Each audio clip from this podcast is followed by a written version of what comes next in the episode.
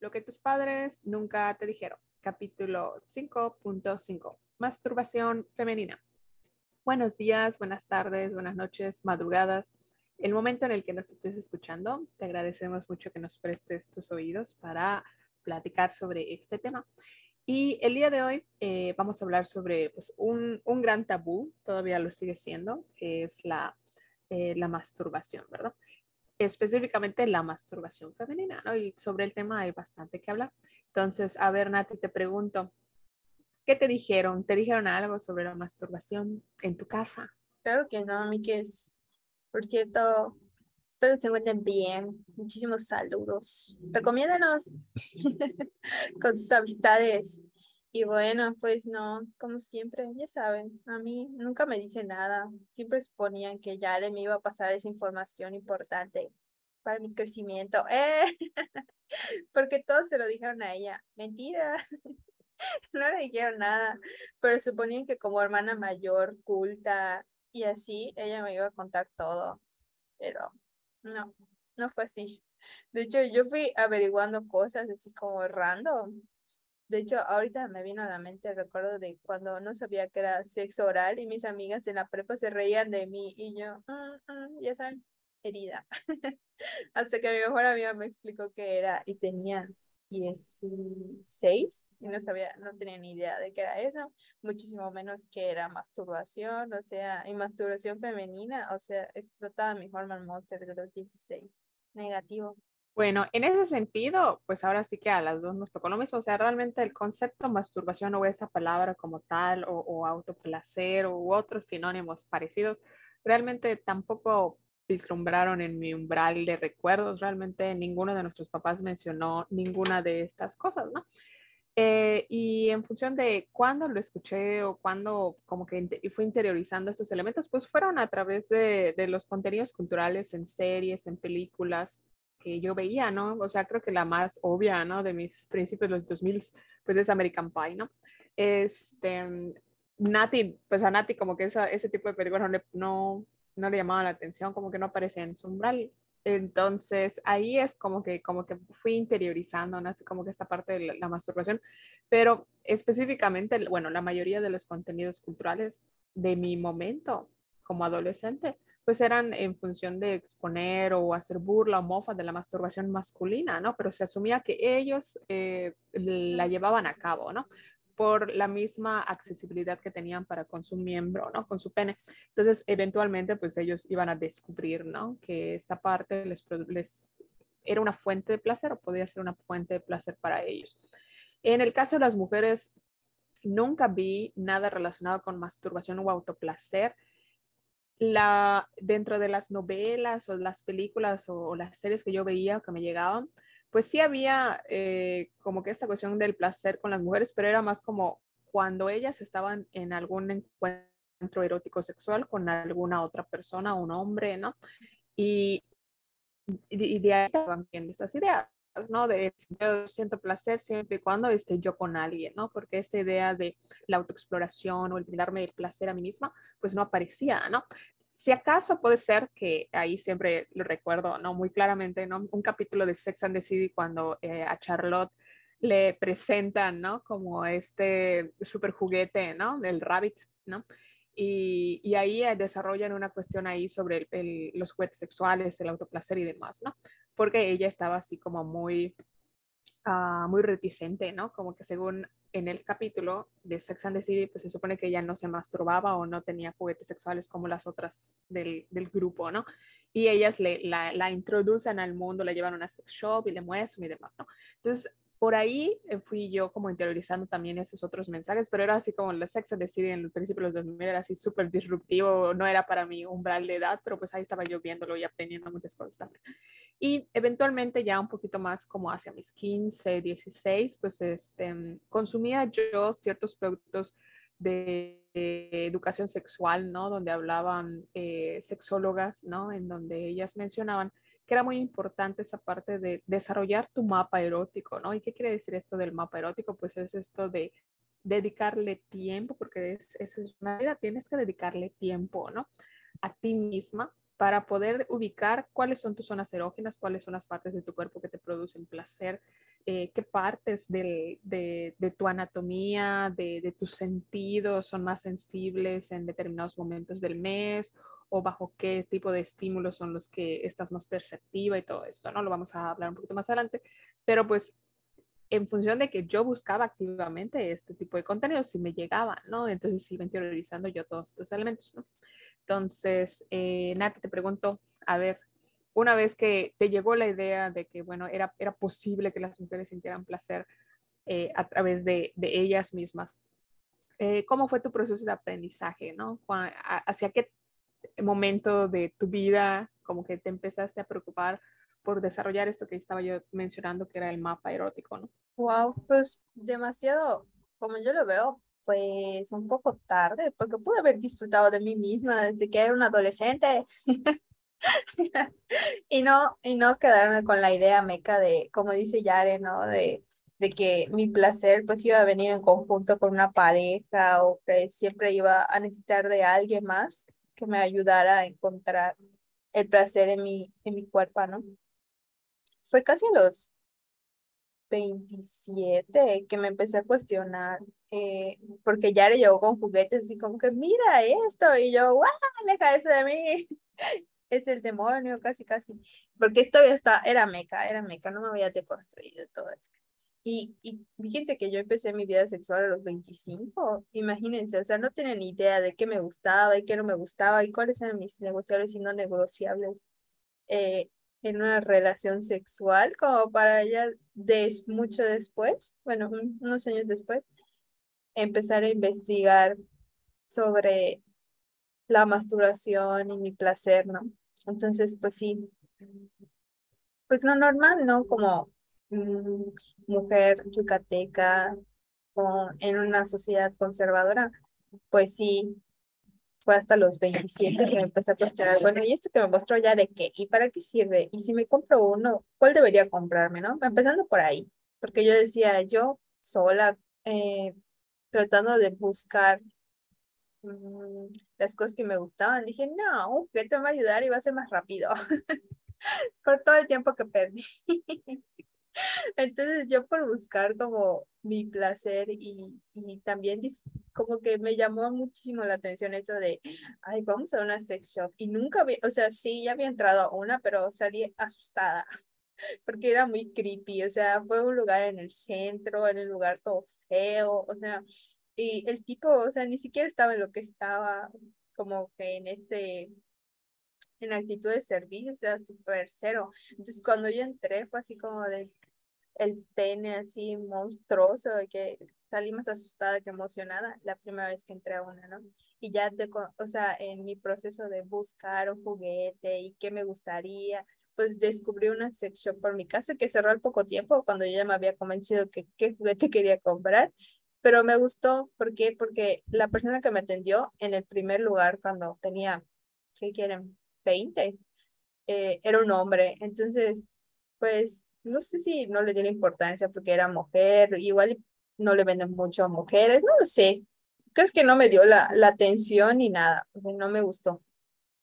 Pero cuando entré a este sex shop por mi casa que me atendió una mujer, fue otra cosa de servicio, y súper atenta, súper amable, me preguntó si alguna vez, había, o sea, igual me empecé a hacer preguntas como de si les había probado, qué estaba buscando, y yo ni sabía qué estaba buscando, ni había probado nada, entonces fue así como que, ¿qué? No, explíqueme, porque no tengo idea, nunca he comprado ninguno, le expliqué, y muy amablemente me mostró todo lo que había, y me dijo que si nunca había probado uno, o sea, como que cuáles eran las opciones para empezar, y así, ¿no? Y ya que había juntado mi dinero, ¡zas! cerraron la tienda. Entonces, sí, porque, por ejemplo, para los juguetes, pues mi presupuesto eran como 700 pesos, más o menos. Entonces, en lo que lo contaba y así, pues, igual, la ubicación de la tienda, pues tampoco era como que la mejor, ¿no? Y ya, y luego, pues ya saben, empezando a hablar de juguetes y cuestionando, hallar y todo eso, pues nos escuchas en el celular. Y me empezó a aparecer la publicidad de una que estaba en el norte de la ciudad. No estaba en mi paso, pero no sé por qué fui un fin de semana así a dar mi vuelta y terminé saliendo con mi juguete. Entonces, igual lo mismo, o sea, llegué Y fue de que ahí descubrí, ah, previa pandemia, obviamente, que en ese mismo lugar tenía como una sala donde iban a dar cursos y así, pláticas sobre nuevos juguetes y así. Yo dije, wow, esto es súper genial este proyecto y me atendió una mujer otra vez, entonces fue así como diferente, o sea, un trato completamente diferente, súper amigable, muy empático, porque enseguida se dan cuenta cuando es tu primera vez que entras a una tienda o de las primeras veces que buscas un juguete y es como de sí, soy una ignorante, pero ilústreme, por favor. Entonces fue así como de muy, muy, muy, muy chida la, las visitas con mujeres atendiendo o brindándote el servicio, siendo empáticas también, súper importante. Y, y fue de que ella me mostró muchísimos más juguetes que en la primera tienda a la que había ido con la otra chica, la tienda que cerraron. Y también me mostró que habían como de apartados en la tienda de si querías y podía y te gustaba uno en específico, este, podías apartarlo y ir pagando poco a poco. Entonces está súper chido. Y ya de ahí me enamoré de la tienda y fue de que primero me compré un vibrador de tamaño mediano, o sea, cero pene monstruoso tipo alienígena, no. Yo fui con lo básico. Y para eso creo que lo pedí, no fui a la tienda porque pues, no estaba en mi paso, la verdad, o sea, no sé por qué o cómo llegué, pues, fuera de la publicidad que me llegó creo que en Instagram. Y ya me dijeron que tenían servicio a domicilio y así, súper genial. Y me lo llevaron así súper discreto en una bolsa de pan, o sea, cero que hubieras pensado que ahí había un vibrador. y así. Y luego, me compré, ah, en la misma tienda, como dije, bueno, ¿qué, qué sigue ahorita, no? Y dije, bueno, pues algo más, algo más, bueno, diferente a lo que ya tengo, pero práctico ahorita que estoy en home office. Y dije, ¿por qué no trabajar en mi suelo pélvico? Y me puse a investigar así como busqué videos y para qué servía y todo esto. Y, y fue de que acabé yendo a preguntar por bolitas de Kegel a la misma tienda un fin de semana y dije, bueno, no están tan caras, esas creo que me costaron como 300 pesos, algo así.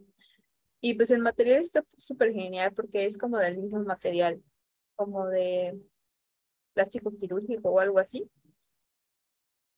Y, y pues está práctico para la, para la higiene, para guardarlos, todo. Y ya me mostró todos los tipos de olas de que, que existe la muchacha y yo, no, no, no, quiero unas básicas. Y aprovechando que estaba en home office todavía, dije, pues aquí mientras estoy en mi casa me las pongo, me las quito y súper bien, ¿no? Y hasta cuando haces ejercicio me explicó la chica que las puedes tener porque las mías tienen como que un, como una canica adentro. Entonces cuando tú corres, como que esa cosa vibra, entonces otra sensación, ya saben, diferente a la del vibrador. Y me encantaron, o sea, estoy fascinada, de vez en cuando las uso y así, pues en la comodidad de mi hogar, porque de hecho igual las puedes llevar al trabajo, porque puedes tener así como por periodos prolongados de tiempo, pero pues ya depende de cada quien, ¿no? O sea, puedes tenerlas por ocho o nueve horas más o menos y no pasa nada. Y luego fue a los, al año y dije, bueno, ya creo que soy otro nivel. de, de buscando otros tipos de placeres que dije, bueno, como que me empezó a llamar la atención la publicidad porque ya luego empecé a escuchar a Paulina Millán y a Jonathan Mirano en Sexópolis, en mis podcasts de confianza con mis especialistas recomendados por Yare, claro está. Y fue de que un capítulo, creo, un episodio donde hablaban de los juguetes y estaban promocionando diferentes productos que yo empecé a escucharlo de, ay, y el succionador de clítoris. Y yo dije, guay, ¿cómo? O sea, ¿qué, qué hace esta cosa, no? Y se oía tan genial que yo dije, wow, sí, quiero probarlo.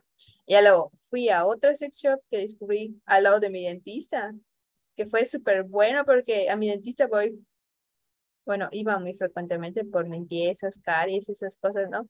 Entonces decía así como que, bueno, está en la comodidad de distancias de mi casa, muy, muy práctico, ¿no? Entonces un día entré y lo mismo, o sea, me tenía una mujer súper amable, se me explicó todo, todo, todo, tuve la paciencia para mostrarme todo y la diferencia entre un succionador y un palpitador. Y fue por eso que terminé comprando mi palpitador de clítoris y terminé fascinada. Y creo que me duró como un año casi de uso intensivo. Eh, Porque terminé como Charlotte en el capítulo de sexo de Sid y ya no quería salir y solo quería usar mi, mi palpitador.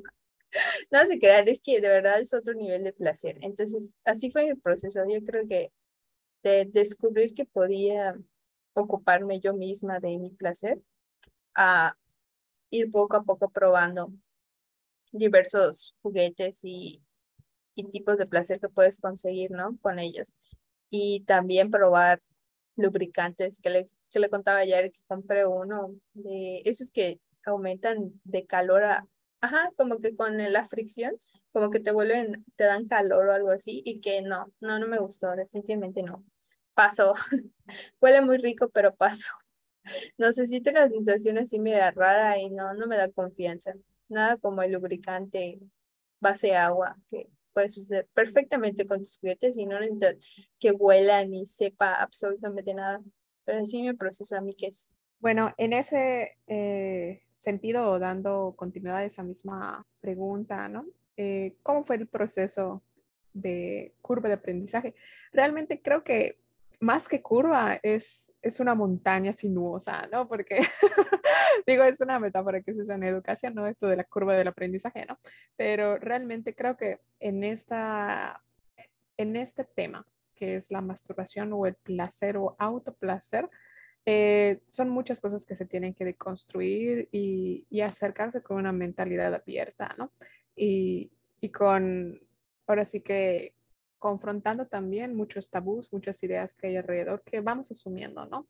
Entonces, creo que de las, de las primeras cosas que yo me di cuenta era que eh, en este ejercicio de conocerme, es que era muy difícil, o sea, no es como te lo pintan en las, en las películas o en el porno a lo mejor, eh, donde así como súper rápido vas a llegar al orgasmo y así, eventualmente cuando ya tienes tu mapa establecido, sí es posible, pero en una primera instancia, cuando estás descubriéndote, creo que es muy complicado, o sea, realmente eh, yo lo intenté así como que activamente, ¿no? Porque dije, no, pues sí tiene mucho sentido, ¿no? O sea, hay que, hay que hacer el mapa de una misma, ¿no? Nuestro propio mapa erótico. Entonces, realmente yo me focalicé porque digo, esa es otra idea que se tenía, que yo tenía que deconstruir, era que el placer era genitalidad y no es cierto, ¿no? O sea, hace poco escuché con otro sexólogo, ¿no? Que pueden encontrar en Instagram como sexólogo de bolsillo.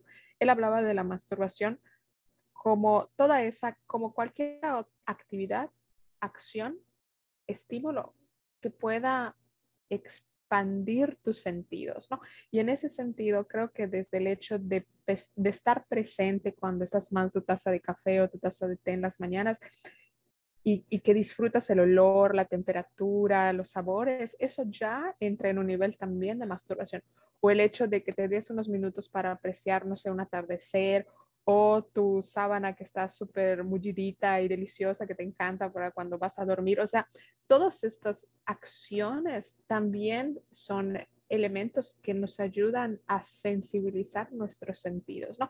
Incluso una lectura, o sea, creo que la masturbación en ese sentido solemos enfocarla muy fuertemente por lo mismo que aprendemos o por lo mismo que a nivel cultural se nos expone. Asociamos masturbación con genitalidad o mapa erótico con genitalidad y no necesariamente es eso, ¿no? Por supuesto, hay una tiene una parte importante, ¿no? Porque una parte importante específicamente pues en la anatomía de las mujeres, pues el, el, el clítoris es el órgano que está exclusivamente, su única función es el placer, ¿no? Y obviamente cuando lo descubres, cuando te das el tiempo, cuando te tienes paciencia, porque eso es otro, para mí al menos fue un proceso de darme a mí misma esta paciencia de conocerme, porque me llevó mucho tiempo, o sea, yo decía, tenía como alrededor de unos 16, ¿no? Y de los 16 a cuando finalmente pude tener un orgasmo clitoriano, eh, pues sí me llevó mucho tiempo. Creo que el primero lo tuve hasta hacia los 23, ¿no? Entonces mi curva de aprendizaje fue muy larga, ¿no? Obviamente en el proceso, pues obviamente estimulaba yo otros, otros sentidos, otros, otras, eh, otras áreas de mi ser, ¿no? Pero eh, esta parte de la masturbación enfocada a la genitalidad o al clítoris o a la vulva, o sea, sí realmente me llevó mucho tiempo, ¿no? Y acompañado también pues de, de, hacerme esas preguntas o cuestionarme también, ¿no? Todas estas cosas que yo tenía alrededor, ¿no? Eh, otras ideas también, que eso también va asociado a la masturbación, cuando obviamente, o sea, cuando uno logra alcanzar o una logra alcanzar un orgasmo, pues obviamente se siente súper rico, ¿no? Maravilloso, delicioso. Pero el objetivo de la masturbación como tal, como ejercicio de, exaltación de los sentidos, no necesariamente es llegar al orgasmo, ¿no? Porque otra vez tenemos como en estas ideas que se van aprendiendo eh, culturalmente, como de pues toda, toda, todo encuentro erótico, incluso el encuentro erótico contigo mismo, contigo misma, eh, necesariamente tiene que llegar al orgasmo. Y no es cierto. O sea, yo se puede tener una aproximación enfocada pues a las sensaciones, al disfrute. Y si se llega al orgasmo, bien. Y si no, creo que lo deformamos o deformamos esta idea un poco cuando como que lo establecemos como un debe de ocurrir y si no ocurre, entonces es que fallé. Creo que desde ese momento ya entra uno con, con una carga y, y, te estás poniendo como todo este peso encima y, y te desenfocas del de, estar en el aquí y el ahora, que es lo que ayuda a que pues estás conectada y disfrutando el momento y, en, y dándote ese chance a ti misma de, pues de sentir, ¿no? Entonces, creo que son algunas de esas de esos elementos que yo tuve que estar trabajando durante esa curva de aprendizaje, ¿no? Sobre la masturbación. Y creo que todavía no hay mucho, mucho que trabajar, incluso cuando ya tienes establecido, por ejemplo, ¿no? Que son otras, otras metas, ¿no? Como decían a ti, bueno, ya había pasado seis meses y me establecí otra meta, pasaba un año y, y, y, me planteaba otro, alcanzar otra cosa. O sea, lo mismo pasa con esto del mapa erótico, con lo mismo con la masturbación. O sea, lo que tus padres nunca te dijeron es creado por Yareli y Natalie Bracamontes. Pero este podcast no es el único contenido que tenemos para ti. En nuestra página web cajaabierta.org puedes encontrar artículos, reseñas de libros, información de todos los programas de podcast que ya se encuentran en la plataforma en la que nos escuches. Y buscando darte más herramientas, generamos nuestro primer contenido audiovisual sobre el ciclo menstrual y la menstruación. Encuéntralo en la sección de productos. Pero igual ponerse a una misma retos, ¿no? O sea, voy a cambiar de mano, voy a utilizar otro instrumento, voy a tardar más, o sea, voy a darme más tiempo para, para disfrutar, llegar o sea, creo que son este, estas otras cosas que pueden practicar, ¿no? Eh, porque al mismo tiempo, o sea, si solamente lo practicas de una manera o con una postura o con un instrumento con un en particular, porque digo, cualquier estímulo, el cuerpo eventualmente lo asimila y, y, de alguna manera pues disminuye pues las sensaciones, ¿no? Entonces, eso también es algo que, que he interiorizado en este proceso de la masturbación o de la curva de aprendizaje sobre este tema, ¿no?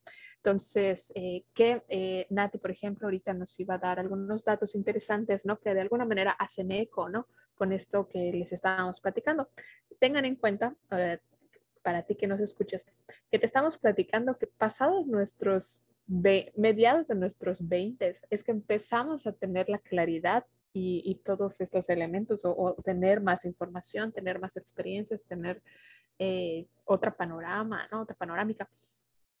Pero, pues es muy fuerte, ¿no? Porque digo, siempre regreso a esa estadística, ¿no?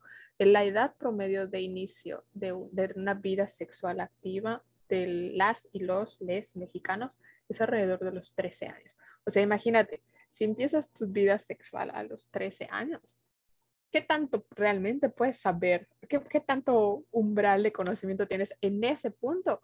y para llegar a mediados de los 20 te llegó una década. Te estás, es, tienes 10 años a lo mejor de estar teniendo a lo mejor encuentros eróticos donde pues no es que no te aporten o no es que no los disfrutes, pero digamos, o sea, sí creo que en un orden, uh, si estableciéramos un orden, ¿no? porque no lo hay, pero digamos, idealmente mi recomendación, creo que ya lo hemos dicho en varios programas, ¿no? es como creo que un encuentro erótico es una, dentro de las muchas cosas y beneficios que te puede dar, creo que dentro de las cosas positivas que te da es, es una acción, es una actividad en donde te compartes, ¿no? Te compartes con una otra, con un otro, con un otro, ¿no?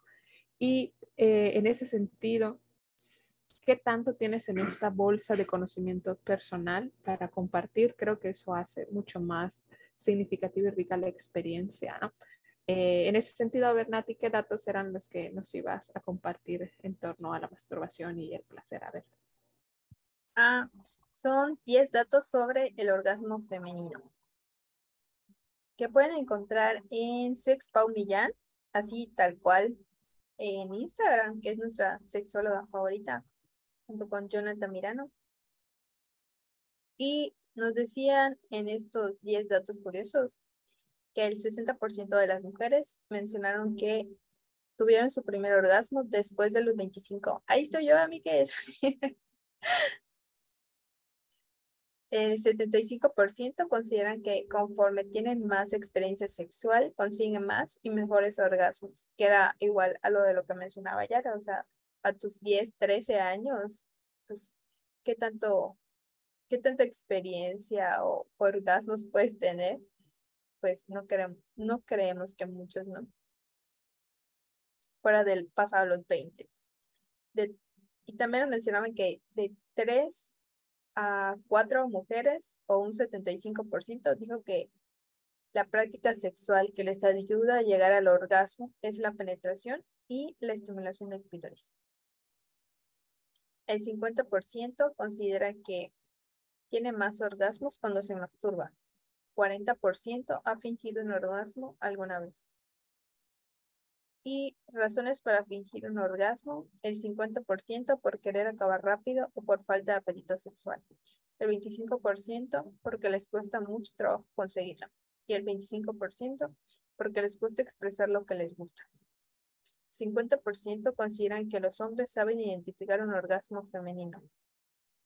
25% consideran que no es obligatorio conseguir un orgasmo en una relación sexual. Y bueno, nuestra fuente es Gliden, México, que hizo la entrevista en julio de 2022 a 3.325 usuarios. Ah, y también algo muy importante, logramos investigar con Paulina Millán, es que el 8 de agosto es el día del orgasmo femenino. Y encontramos ocho razones para amarlo. El Día Internacional del Orgasmo Femenino conmemora este día y surge en la ciudad de Esperantina del estado de Piauí, en Brasil. Se celebra en varios países de América Latina y el mundo. El objetivo principal es conmemorar la conmemoración, perdón, y conciencia sobre el derecho al placer en las mujeres y hablar sobre la sexualidad femenina, tema que sigue siendo un tabú en muchas culturas. Y ahora sí, nos vamos a los datos curiosos sobre el orgasmo femenino. La estimulación placentera y el orgasmo en mujeres aumenta el umbral de dolor del 80 al 100% respectivamente. Las mujeres con mayor frecuencia sexual y las que experimentan más orgasmos tienen una mayor expectativa de vida. Vamos a vivir más, amigues. Para las mujeres que tienen orgasmos por caricias, coito, masturbación, una vez a la semana, la menopausia ocurre después que para las que no los tienen. Para uno de cada tres mujeres, el orgasmo facilita el sueño y reduce los niveles de estrés. Los orgasmos durante la los orgasmos durante la menstruación pueden ser un factor de protección para la endometriosis. El orgasmo incrementa la actividad cerebral. 7. Los orgasmos nos ayudan a liberar oxitocina, la hormona del apego y la que nos hace sentirnos cercanas a otras personas, especialmente en las mujeres. Y 8. Los orgasmos en pareja y en solitario incrementan la autoestima. Bueno, y con respecto a esto, son diferentes las fuentes. Por ejemplo, The Role of Masturbation in Marital and Sexual Satisfaction. Eh, la mayoría son fuentes gringas, amigos. The Orgasmic History of Oxytocin. Mm, brain Activity Unique to Orgasms in Woman. And Sexual Activity orgas Orgasm and tampon use are associated with a Decreased Risk of Endometriosis. Y Woman Sexuality and File Publishing Company. Y por último, otro dato curioso es cómo tienen, mm, bueno, estadísticos más bien, cómo tienen la mayoría de sus orgasmos las mujeres. Y va así la estadística. El 13.2 solamente por caricias en los propios órganos sexuales. El 1.3 por orgasmos durante el sueño. El 5.5 solamente por caricias de su pareja. El 4.5 solamente con penetración sin acariciar órganos sexuales.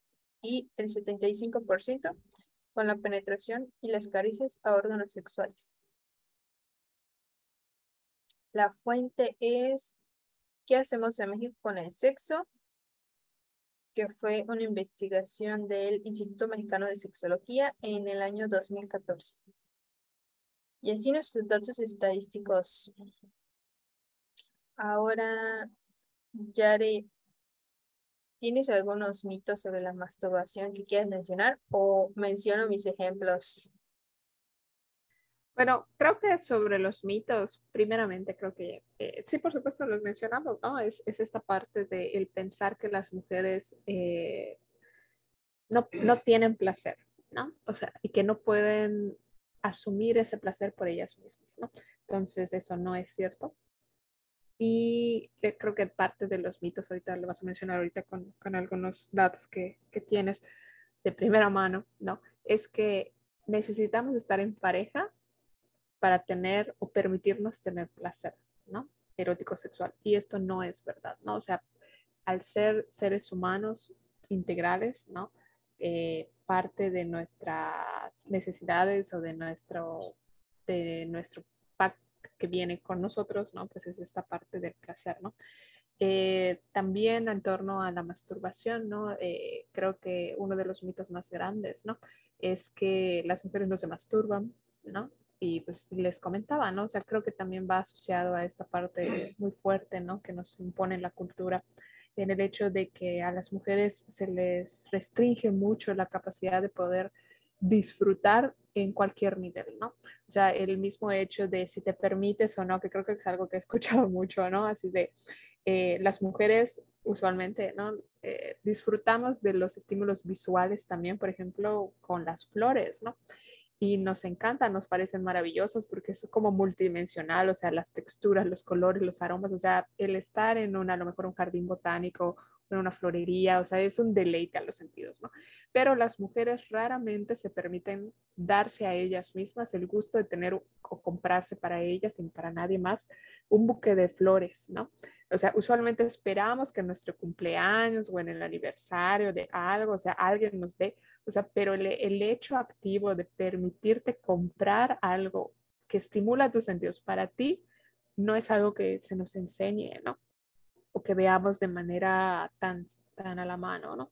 Eh, ya a otro nivel, ¿no? Está, si con algo tan sencillo como eso, ¿no? Se nos complica, o el hecho de que pues, hoy se me antojó un helado, un pastel, un dulce, y me lo quiera dar y me lo, me lo, me lo regale a mí misma, ya es otro nivel, ¿no? Y creo que en el top del permitirse a una misma sentir y conectar y autorizarse a una misma el placer, pues es la masturbación, ¿no?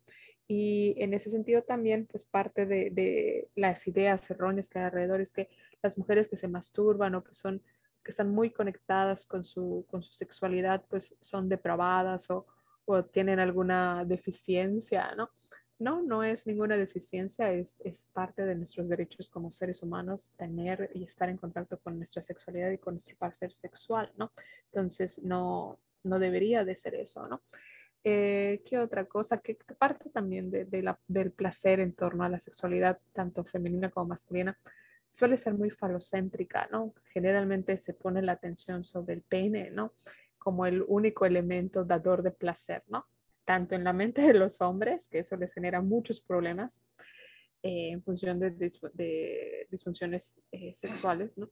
Y en el caso de las mujeres, por pensar que, digamos, el único o a lo mejor el único elemento que les puede generar placer es un pene, o en el caso que es una cosa que mencionaba Nati hace rato, en la sex shop, ¿no?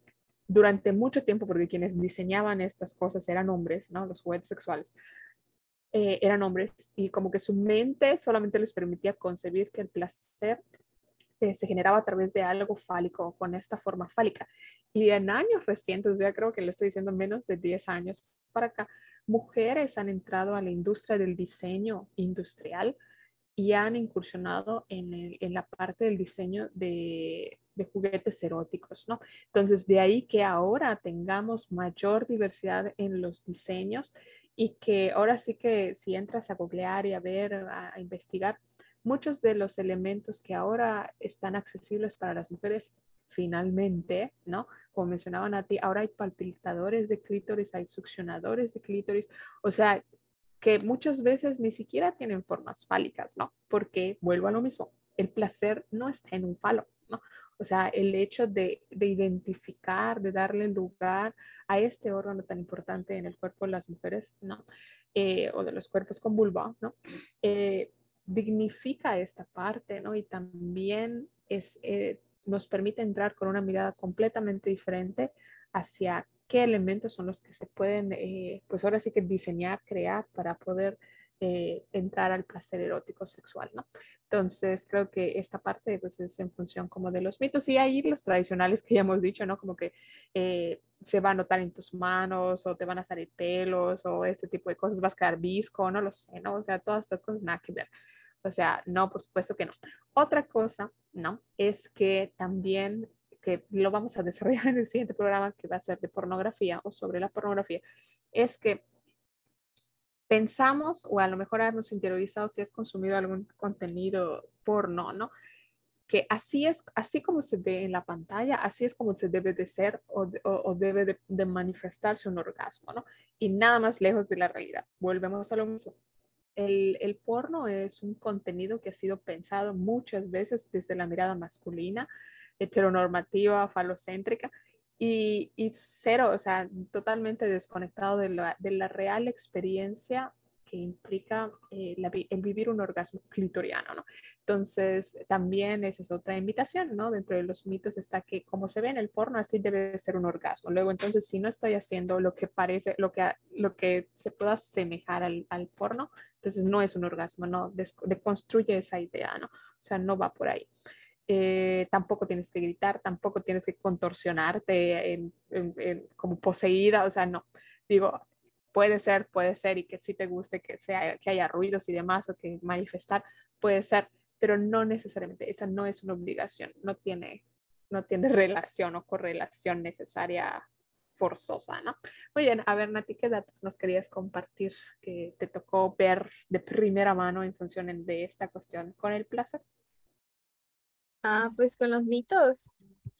Yo creo que fue por un curso que tomé sobre el placer y el erotismo, que dentro de las experiencias que contaban algunas chicas era que, por ejemplo, las que tenían o tuvieron más bien parejas por largos periodos de tiempo, que nunca se cuestionaron si, si debían o no debían masturbarse porque hashtag tenían pareja, ¿no? Entonces, como que en esta idea igual de si quien te va a dar el placer es tu pareja, ¿no? O sea, tú no tienes que hacer nada.